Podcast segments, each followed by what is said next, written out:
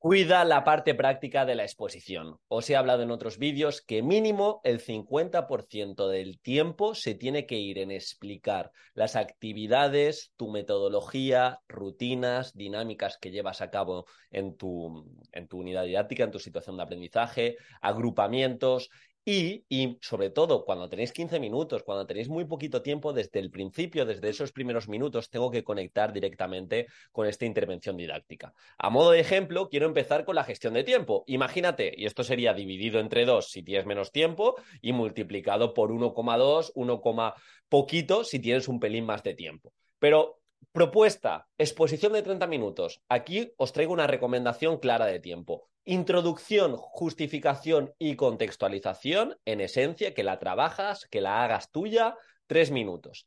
Criterios de evaluación, entramado curricular, objetivos, contenidos, saberes básicos, competencias, descriptores operativos, toda esa relación, hacérselo sencillo al tribunal, ahí cinco minutos como máximo. Metodología, elementos transversales, trabajo interdisciplinar, toda la innovación, agrupaciones, recursos, dinámicas, rutinas que llevo a cabo, cinco minutos. Desarrollo de la unidad y sesiones. Ten en cuenta que en el punto de metodología ya vamos a hacer alusión a algunas actividades en este desarrollo de la unidad y las sesiones entre siete y ocho minutos. Atención a la diversidad, al alumnado con necesidades específicas de apoyo educativo, tres minutos. Evaluación del aprendizaje y de la enseñanza, cuatro minutos. Y el final, la conclusión, la bibliografía, la webgrafía, tres minutos. Bien, como veis, sí que es cierto que se lleva quizá la parte final 3, 4 y 3 minutos, atención a la diversidad, evaluación y conclusión se llevan en total 10 minutos, pero aquí otra recomendación que podéis hacer es a través del desarrollo de las actividades que se vea en qué momento evalúas, en qué momento te evalúa tu alumnado cómo tú te autoevalúas como docente para mejorar tu actuación, también se puede ver en las propias actividades, y esto va a sonar muy realista, de qué forma adaptas dicha actividad o o, en este sentido, ofreces diferentes principios del diseño universal para aprendizaje para que todo tu alumnado tenga experiencias de aprendizaje positivas. Y si tú lo haces en el desarrollo de las sesiones, en vez de los siete minutos que os he dicho, quizás iría a nueve minutos y cuando te toque hablar de atención a la diversidad, pues en este sentido eh, dedicarás menos minutos. Pero como veis, lo más importante de la exposición es que desde el principio suenes genuino y, de, y tengas una estructura muy clara a la hora de ir presentando cada cosa que dices o la mayoría de las cosas que dices con propuesta práctica.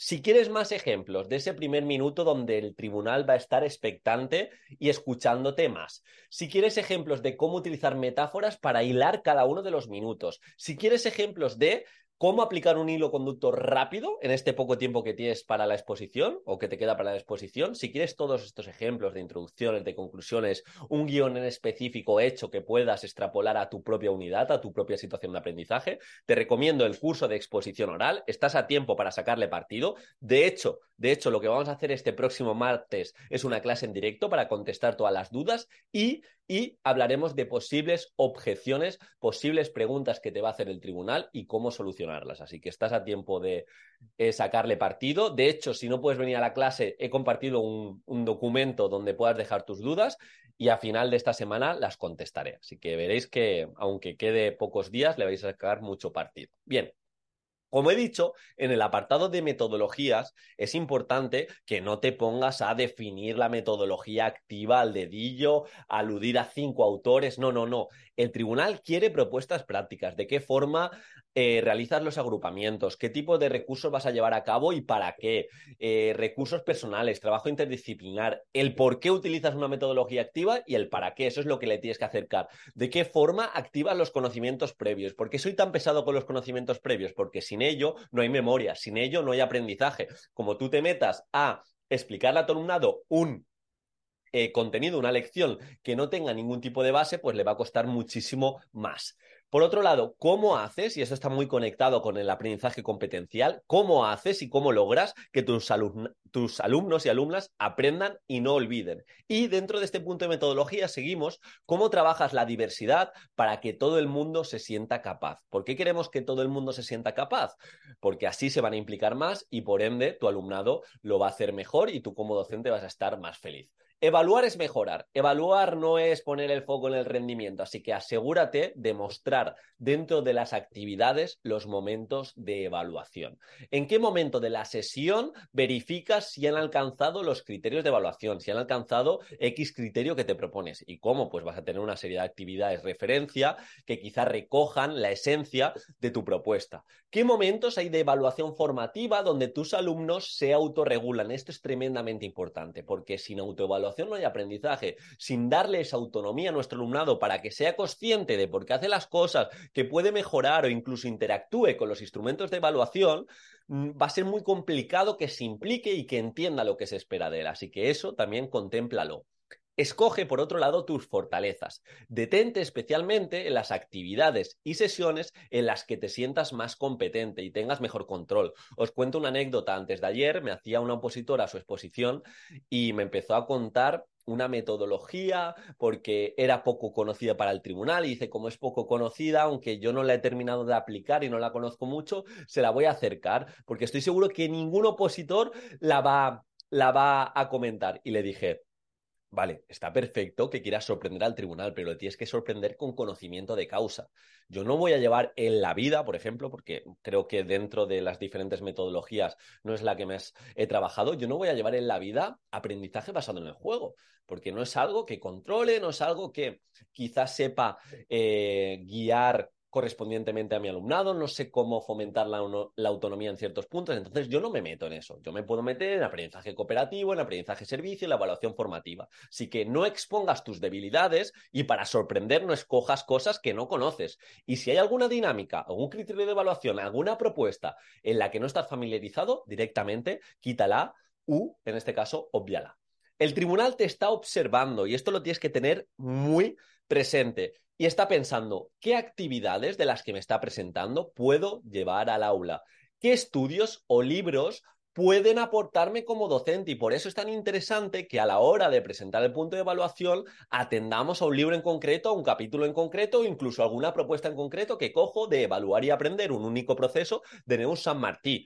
¿Qué puedo aprender de este opositor? ¿Qué puedo aprender? ¿Puedo aprender actitud? ¿Una cita? ¿Puedo aprender alguna analogía que ha hecho? ¿Puedo eh, aprender qué es parte del cambio y me ha acercado algún dato impactante. En mi caso, os lo comenté, pues les presenté diferentes estudios que avalaban, entre comillas, las metodologías que iba a llevar a cabo, que no era baladí para mí. Utilizo aprendizaje cooperativo. No, no, tengo evidencia al respecto. Entonces, pensad también a, a la hora de crear vuestro discurso en tener las cosas muy claras. Y no puedes dedicar, y esto sí que es una red flag, no puedes dedicar menos del 60% del tiempo de tu exposición a ejemplificar y presentar tu propuesta práctica. Eres lo que haces, no lo que dices que vas a hacer. Estoy harto de escuchar exposiciones, 30 minutos, 15 minutos, y no entiendo las actividades, no entiendo las propuestas, no entiendo cómo ejemplificas, y para eso estructura, para eso saber cómo decir las cosas, en qué momento ejemplificar. Obviamente, si dices cuatro competencias específicas, cinco criterios de evaluación al principio de la exposición, no vas a poder ejemplificar todo, pero sí que es interesante, en este caso, que tengas la estructura y digas, aquí ejemplifico, aquí no, aquí hago alusión al documento, aquí hago una pequeña inflexión de voz, porque todo esto son detallitos que suman. Y si no tienes clara la estructura, si no sabes cómo presentarlo al principio, qué decir al principio y qué decir en metodología y qué decir en actividades, si estás en la formación o entras estos días, ve directamente al módulo de presentación, a guion editable y descárgate el guion y verás una forma concisa de cómo presentar cada uno de los minutos y cada uno de los puntos que el tribunal va a tener delante. Así que era simplemente un repaso para que cuides la parte práctica de la exposición oral, para que hagas las cosas con sentido y te diferencies de aquel opositor que se va a encontrar mucho el tribunal. Y quiero que tú no seas tremendamente genérico y que define muy bien las metodologías, define muy bien la evaluación, pero no te da esa chicha de intervención didáctica. Así que lo que necesites, te leo en los comentarios. Me encantaría verte la tutoría del martes y si no, como siempre, nos vemos mañana. Un abrazo.